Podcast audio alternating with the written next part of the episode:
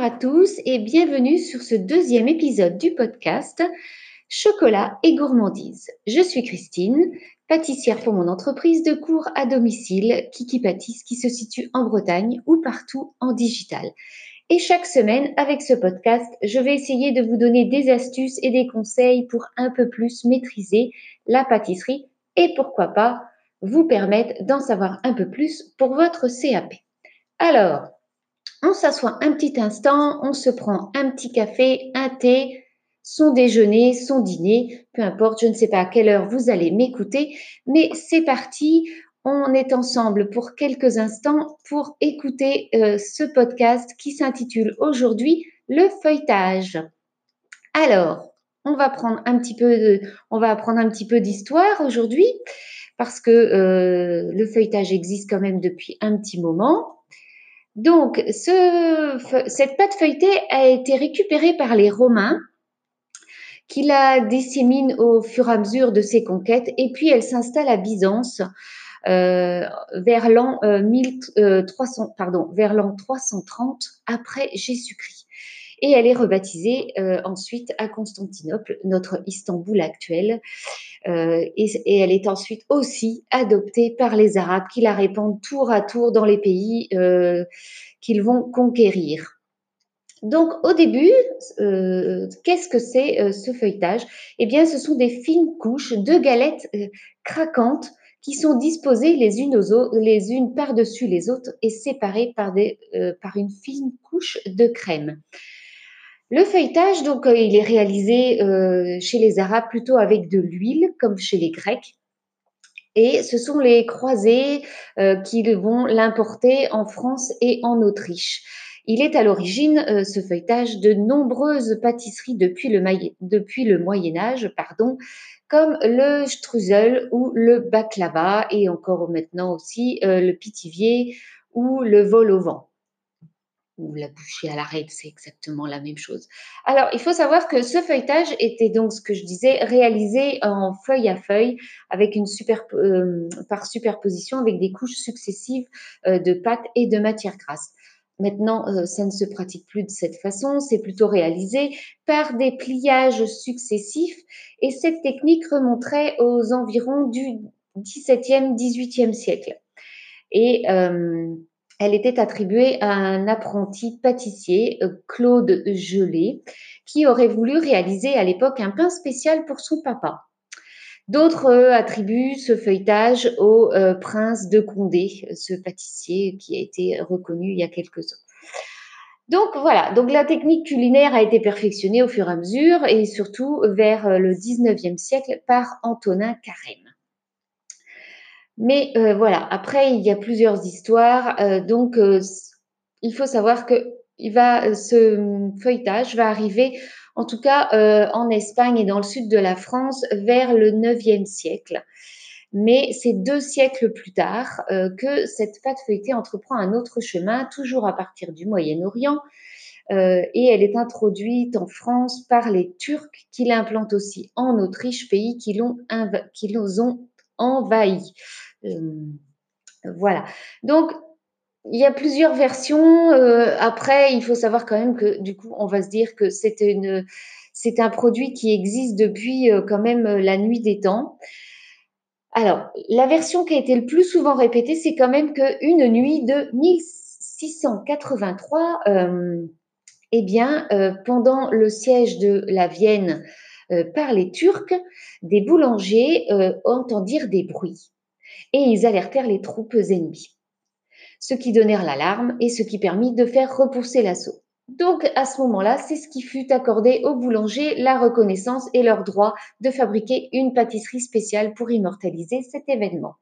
Et ils donnèrent du coup cette euh, pâtisserie spéciale la forme du croissant qui orne le drapeau ottoman. Donc voilà. Et nous, eh bien, elle cette pâtisserie a été introduite du coup en France par la reine Marie-Antoinette en 1770. Donc voilà, c'est cette euh, version qui est un petit peu euh, aussi euh, contestée parce qu'il semblerait que c'était un petit pain en forme de croissant. Enfin voilà. Donc c'est voilà.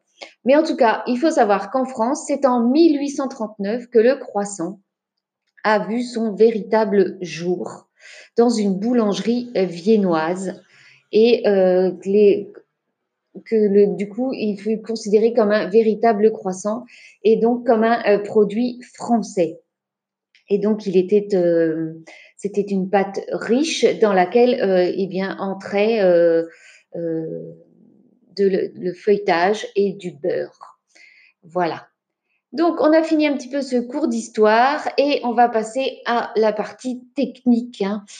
Donc, ce qu'il va falloir pour faire du feuilletage, c'est de la farine, hein, plutôt riche en gruau, euh, et donc parce qu'elle a beaucoup plus de protéines et de force, et qui va permettre une bonne liaison, et de la matière grasse de détrempe, euh, et donc sa quantité va euh, être déterminante quant à la qualité et la finesse du produit fini, mais cela va varier entre 200 et 300 grammes par kilo de farine. Donc euh, la matière grasse, elle, elle va permettre un assouplissement de la pâte lors du pétrissage. Elle va réduire l'élasticité et faciliter le pliage, ce qui va aussi apporter du moelleux et de la finesse après la cuisson. Donc, la matière grasse de tourage, euh, grâce à son élasticité et son haut point de fusion, elle donne un super feuilletage. Mais attention à la température de fusion. Euh, certaines matières grasses euh, vont fondre entre 25 et 29 degrés, mais ça peut être moins si vous prenez un beurre en grande surface.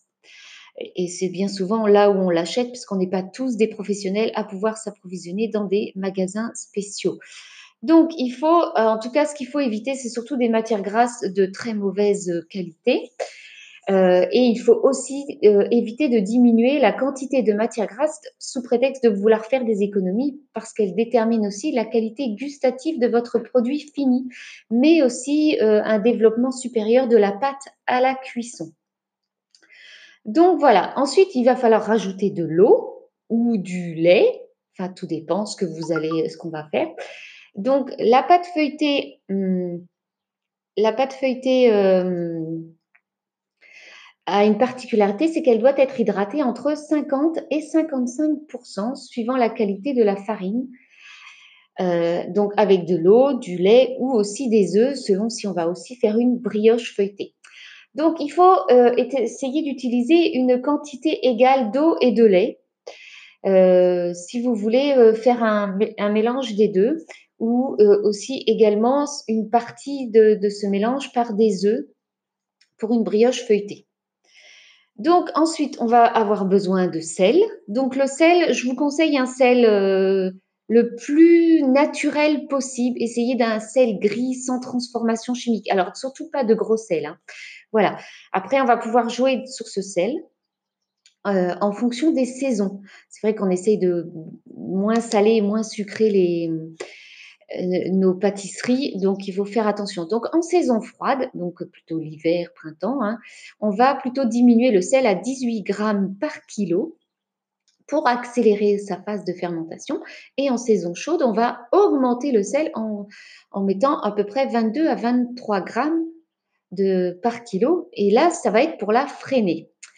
Ensuite, pour l'œuf, puisqu'on disait qu'on pouvait mettre des œufs, ça va, apporter 60% d'hydratation. Donc, selon les recettes, il va falloir faire attention. Donc, c'est pour ça qu'on va peut-être diminuer euh, l'eau en fonction de la quantité d'œufs qu'on va mettre ou de lait. Ensuite, on va avoir besoin de sucre. Le sucre, on va, moi j'utilise, je, mets 150 grammes maximum par kilo. Parce que c'est vrai que moi en tout cas, j'ai tendance à désucrer de plus en plus mes desserts, mes viennoiseries. Alors attention, il en faut quand même pas mal. Hein. Mais euh, donc le maximum, ça va être 150 grammes. Moi personnellement, j'en mets 80 grammes. Mais on peut aussi remplacer le poids du sucre par 5 à 10% de sucre inverti ou du miel. C'est la même chose si vous ne trouvez pas de sucre inverti parce que ça favorise la rétention d'eau, ça conserve un moelleux à la pâte et surtout en cas de congélation. Ça permet quand même de pouvoir garder votre produit encore moelleux. Donc, il faut faire attention par contre au, sucre inverti ou au miel parce que son pouvoir est supérieur à celui du sucre. Et euh, du coup, il est directement fermenticible par les cellules de la levure. Donc, vraiment faire attention à la quantité. Donc, si vous mettez, euh, si vous mettez pour un kilo de sucre, euh, pour un kilo de, farine, vous voulez mettre 80 grammes de sucre, vous ne mettrez pas de, miel. Mais du coup, si vous voulez, à la limite, vous mettez 60 grammes de sucre pour 20 grammes de miel. Voilà. Ensuite, on va avoir besoin de levure biologique. Donc, ça va être l'agent de fermentation de la pâte. Son dosage va être en fonction de la durée du temps de travail et aussi de la température ambiante. Donc, on varie entre 5 à 40 grammes au kilo. En moyenne, pour des croissants, ça va être 40 grammes. Donc, voilà, c'est tout ce qu'on a besoin pour faire euh, une pâte levée feuilletée. Donc, on va commencer, euh, on parlera après de la pâte feuilletée euh, traditionnelle. Donc, on va commencer par tamiser notre farine si ce n'est pas une farine de première qualité. Hein, il faut faire attention à ça. Ensuite, on va mettre notre eau dans notre cul de poule, dans notre, le bol de notre batteur et on va ajouter la euh, levure. Et puis, le temps d'incorporer toute cette farine, elle va avoir le temps de tremper. Alors, donc là, alors il faut que l'eau soit froide et elle va être plus ou moins froide selon la température que vous aurez entre votre maison et, euh, et, votre, et votre farine. Ce qu'il faut savoir, c'est que euh, il faut que l'eau plus la farine plus la température ambiante de votre logement, de votre lieu de travail ne dépasse pas 45 à 48 degrés. Donc ensuite, vous allez donc, comme je disais, mettre dans l'ordre l'eau, la levure, puis ensuite vous allez mettre toute la farine et dans les coins, les bords de, mais jamais quand, que ne, on rembobine, il ne faut pas que se touche le sel et le sucre, et le sel et le sucre ne doivent pas aussi toucher la farine, euh, la levure, pardon. C'est pour ça que on met l'eau, la levure, la farine. Comme ça, elle est bien recouverte. Et ça va, parce qu'il faut éviter de rentrer en contact euh, ces deux ces produits pour euh, limiter les risques de déjà de dessèchement et la perte d'une partie de son pouvoir de fermentation. Donc, vous allez donc jouer avec la température de votre eau en fonction de la température de vos produits et parce qu'il faut éviter que votre euh, pâte ne chauffe de trop. Donc, en premier lieu, on va euh, commencer à mettre la pâte en petite vitesse pendant 2-3 minutes, puis on va euh, attendre voir comment ça se passe. Alors moi, en règle générale, sur un kilo de farine, vous allez mettre à peu près 550 euh, grammes d'eau maximum. Moi, je vais mettre par exemple 480 à 500 grammes pour euh, voir un petit peu comment ça se comporte et comment est la farine. Parce que même si vous utilisez toujours la même farine, il est possible que selon les saisons, elle n'ait pas la même force et donc vous n'allez pas forcément utiliser la même quantité d'eau. Donc, vous allez voir au fur et à mesure. Alors, ce que j'ai pas dit, c'est qu'on pouvait aussi mettre un petit peu de beurre euh, dans la détrempe. Donc là, on va le mettre euh, dans la deuxième partie de pétrissage. Donc, euh, quand vous avez fini ces 2-3 minutes, vous avez déjà vu comment s'était incorporé l'eau à, votre, à votre pâte. S'il faut, vous allez en rajouter un peu. Mais c'est à ce moment-là que l'on va rajouter le beurre toujours en petite vitesse encore pendant 2-3 minutes. Puis, on va augmenter la vitesse pendant 6 à 8, voire 10 minutes. Et puis, si nécessaire, vous allez corner ou passer votre marise sur les bords de votre cuve pour euh, décoller et pour que tout s'incorpore bien. Donc, dans l'idéal, une fois que tout ça c'est terminé, que votre pâte est belle, elle doit être maximum entre 23 et 25 degrés pour activer les levures. Vous pouvez terminer de la préparer sur votre plan de travail pour lui donner une belle forme de boule. Et ensuite, du coup, vous, allez la remettre dans votre cul de poule avec un film euh, au contact et vous allez la laisser pousser 15 à 30 minutes, voire une heure maximum, à température ambiante pour euh, permettre aux levures de fermenter alors, il faut euh, bien sûr faire attention que euh, votre température euh, extérieure de votre logement, de, votre lieu de travail, de votre labo, n'excède pas 27 degrés pour réduire le risque de la fonte de la matière grasse et limiter la suractivation des levures, provoquant ainsi un affaissement de votre pâte. Donc, une fois que ça c'est fait, que les 15, 20, 30, 1 heure sont terminées, euh, vous allez rompre la pâte, donc c'est-à-dire vous allez la dégazer. Vous allez faire ça sur votre plan de travail, votre table, votre marbre qui aura été fleuré, donc c'est-à-dire que vous aurez mis un petit peu de farine dessus, pas trop, et vous allez lui donner euh, une forme rectangulaire que vous allez filmer au contact et que vous allez stocker au réfrigérateur pendant 2 à 3 heures, voire jusqu'à 12 heures. Alors, le jour de votre CAP, ce que vous pouvez faire, c'est mettre, euh, euh, selon l'épaisseur, le mieux c'est d'aller contrôler 40 minutes maximum au congélateur à moins 19. Attention à bien contrôler la température de votre congélateur.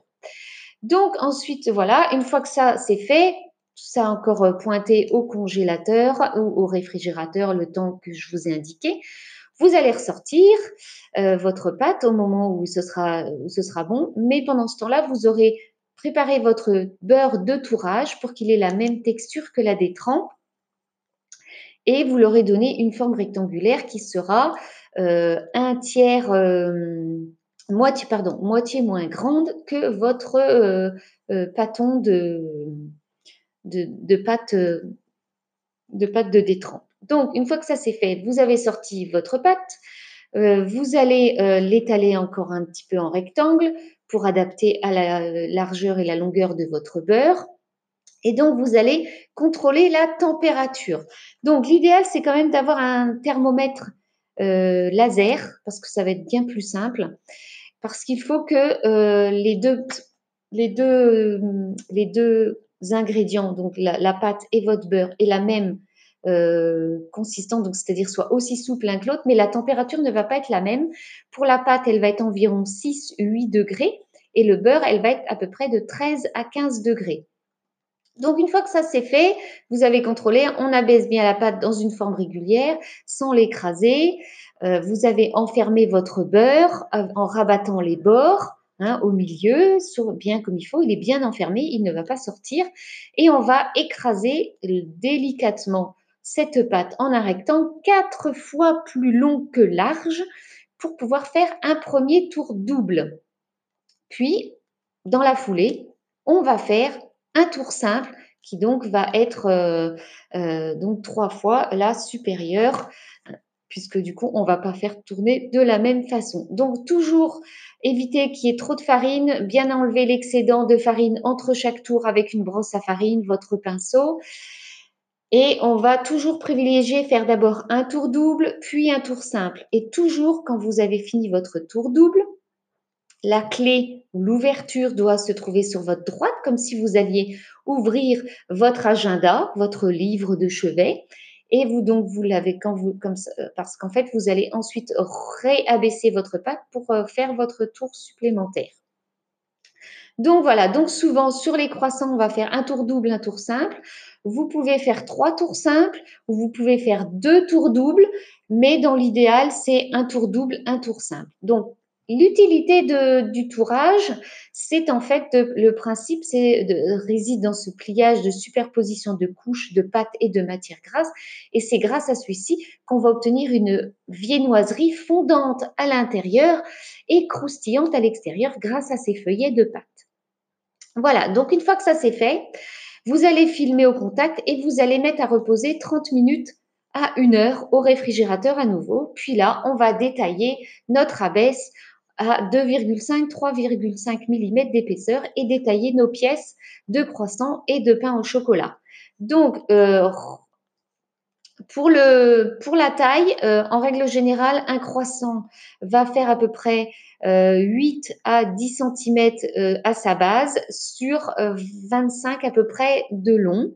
Et un pain au chocolat ou chocolatine va faire en, en règle générale la largeur de votre barre de chocolat sur 20 cm, 15 à 20 cm de long. Voilà. Donc, il faut faire attention à toujours tailler vos, vos, vos, croissants et vos pains au chocolat avec un couteau bien aiguisé, d'un geste droit, sans écraser la pâte pour ne pas nuire au développement. Et ensuite, alors, si vous, si vous mettez du temps à tout plier, je vous conseille de, de tout couper d'un coup et de réserver au froid ce que vous ne pliez pas tout de suite, genre les croissants ou les pains au chocolat, pour que votre pâte ne réchauffe pas trop. Surtout si, par exemple, si vous allez passer votre CAP euh, en plein été, euh, il peut faire chaud dans la pièce où vous êtes. C'est pas un vrai labo, et dans ces cas-là, votre pâte va vite se réchauffer et c'est pas bon. Donc voilà. Donc pour le façonnage des croissants, euh, ce que je vous conseille, c'est de faire une petite entaille au milieu de la base de votre croissant pour faciliter le pliage et ainsi euh, vous aurez quand même des croissants qui vont bien se développer. Pour les pains au chocolat, vous allez déposer votre barre au tout début de votre rectangle, puis rouler, dessus. Elle va être cachée. Vous allez mettre votre deuxième barre et vous allez finir de rouler jusqu'à ce que euh, votre vous ayez utilisé toute la pâte. Et ensuite, on va mettre ce qu'on appelle la clé ou la soudure en dessous, que ce soit pour le croissant ou le pain au chocolat, pour éviter une ouverture ou une déformation au développement déjà et à la cuisson. Et donc, ça peut être à cette étape que vous, allez pouvoir euh, congeler euh, vos euh, pièces. donc, je vous conseille une conservation maximum au congélateur d'une semaine. Après, elle pourrait perdre en feuilletage parce que on ne met pas d'améliorant dans notre préparation.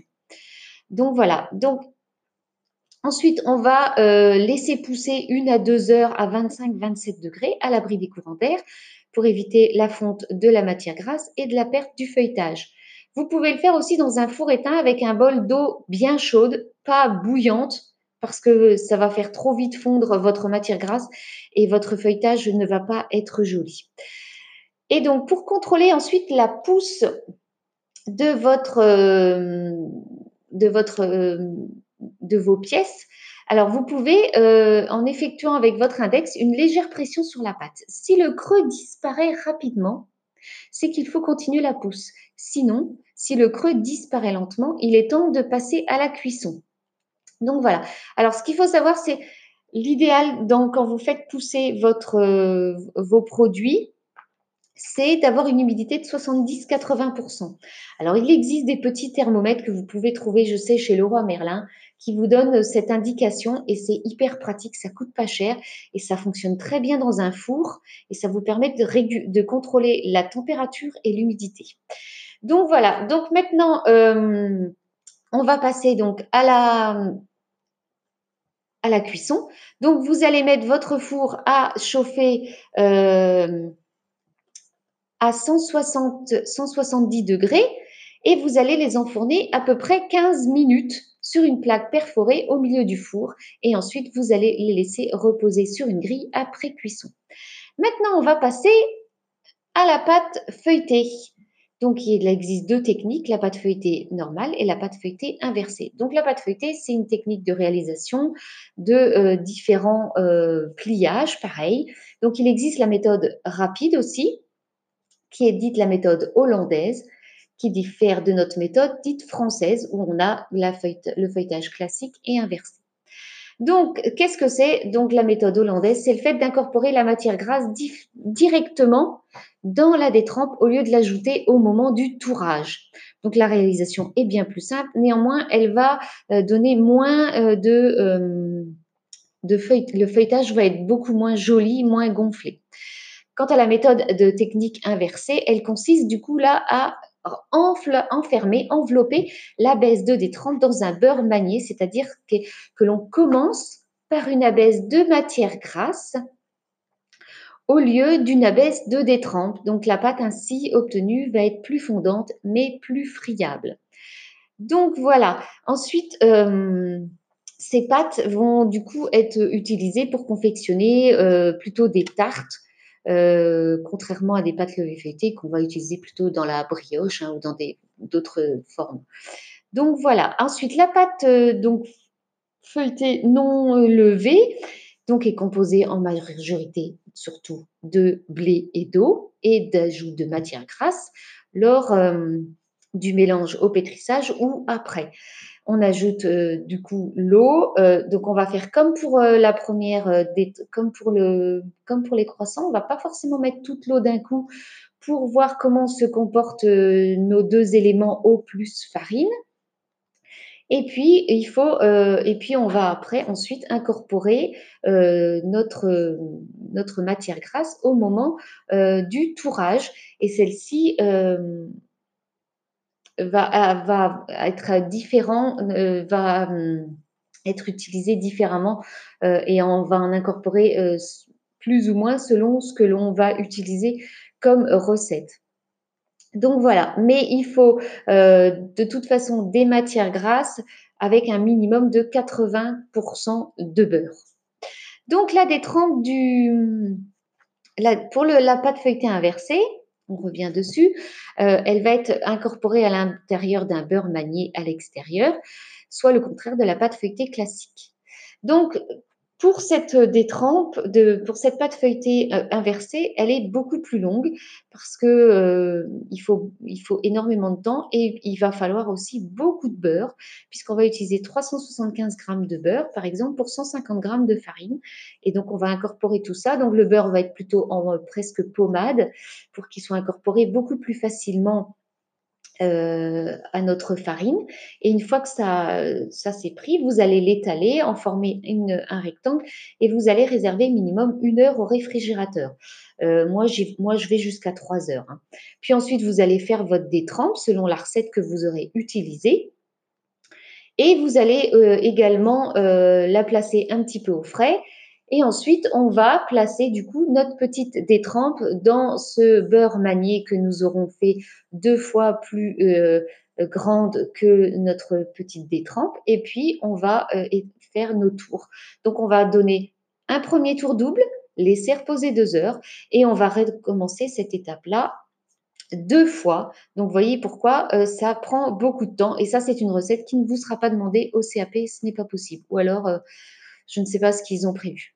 Mais voilà. Ensuite, euh, il arrive. Donc après, pour la pâte euh, feuilletée classique, c'est le même système, sauf que vous allez incorporer votre beurre dans votre détrempe de pâte. Vous allez soit faire trois tours doubles, mais là, on va plutôt laisser une demi-heure entre chaque tour et pas deux heures. Et voilà. Donc, il arrive aussi que dans certaines euh, recettes, voilà, et on va incorporer un petit peu de vinaigre. Alors pourquoi on va incorporer du vinaigre? Eh bien parce que ça va permettre d'éviter l'apparition de petits points noirs. Parce que si vous faites une pâte feuilletée classique, vous allez pouvoir avoir la possibilité euh, de la faire sur 48 heures. C'est l'idéal de pouvoir essayer de laisser 24 heures entre chaque tour. Ça donne un côté euh, beaucoup plus craquant, beaucoup plus fondant à votre pâte feuilletée et, euh, et aussi ça permet qu'elle s'incorpore mieux euh, au niveau du, beurre. Donc voilà. Ensuite, le, on parlait du tourage.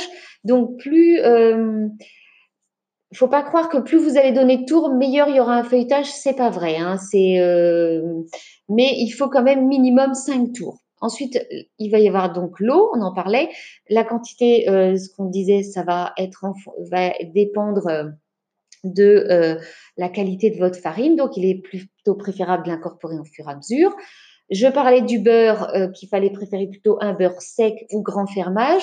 Donc, comme pour les croissants, euh, moi, je vais vous conseiller plutôt un beurre type AOP Charente-Poitou, Isigny Sainte-Mère, ou je sais aussi que le beurre paysan breton fonctionne très très bien. Surtout, ne prenez pas du beurre de premier prix. Alors là, ça va être la catastrophe. Ensuite, il arrive aussi, par exemple, que votre pâte va se rétracter quand vous allez la découper en l'emporte-pièce ou quand vous allez la mettre en cuisson. Eh bien, à l'emporte-pièce, c'est parce que vous n'avez pas pris le temps, par exemple, de temps en temps, de la soulever au moment où vous étiez en train de l'étaler.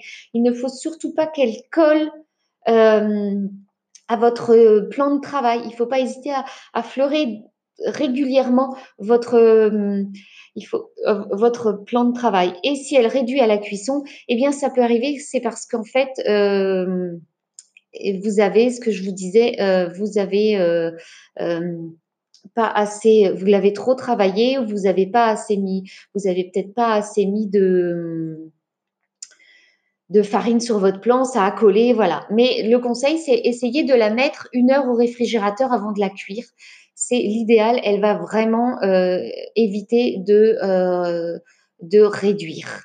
Donc voilà, et vous allez du coup optimiser vos chances. Donc, à quoi vont servir toutes ces pâtes? Eh bien, euh, elles servent à beaucoup de choses. Hein. Par exemple, en charcuterie ou en cuisine, hein, eh bien, on va s'en servir pour faire des bouchées à la reine, des vols au vent, des croûtes au mori, du bœuf Wellington, la soupe aux truffes noires, des feuilletés, pâté en croûte, pâté lorrain, les friands, viande ou poisson, ou même euh, au fromage, des rissoles de coucy, des croustades, des allumettes pour vos apéritifs, des tartes, des tourtes, des empanadas, des pastis, des crobecs. Et pour la viennoiserie, eh bien, on va s'en servir pour des croissants, des pains au chocolat, chocolatine, des chaussons pommes, des pains au raisin, des palmiers, des sacristains, des oranais que vous pouvez trouver lors de votre CAP également. Euh, des pitiviers, galettes des rois, des croustades, les millefeuilles. Ces millefeuilles où moi je vous conseille de faire cuire votre pâte à ce moment-là entre deux plaques. Et donc la deuxième plaque, celle du dessus, va être plus lourde que celle du dessous pour éviter qu'elle ne gonfle de trop.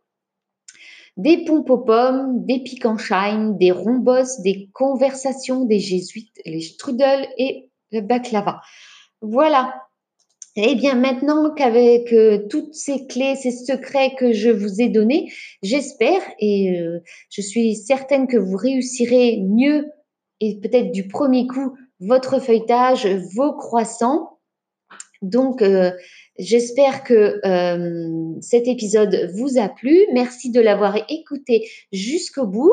Et si vous avez envie de me soutenir, eh bien, n'hésitez pas à vous abonner, me laisser un 5 étoiles si vous m'écoutez sur euh, l'appli euh, Apple Podcast, me laisser un commentaire, ça me fera plaisir, m'envoyer un petit mot sur Instagram ou sur Facebook. Et puis, je manquerai pas de faire une petite dédicace la prochaine fois dans l'épisode prochain. Et sur ce, je vous souhaite un très très bon moment après cette écoute et je vous dis à très très vite. Merci beaucoup.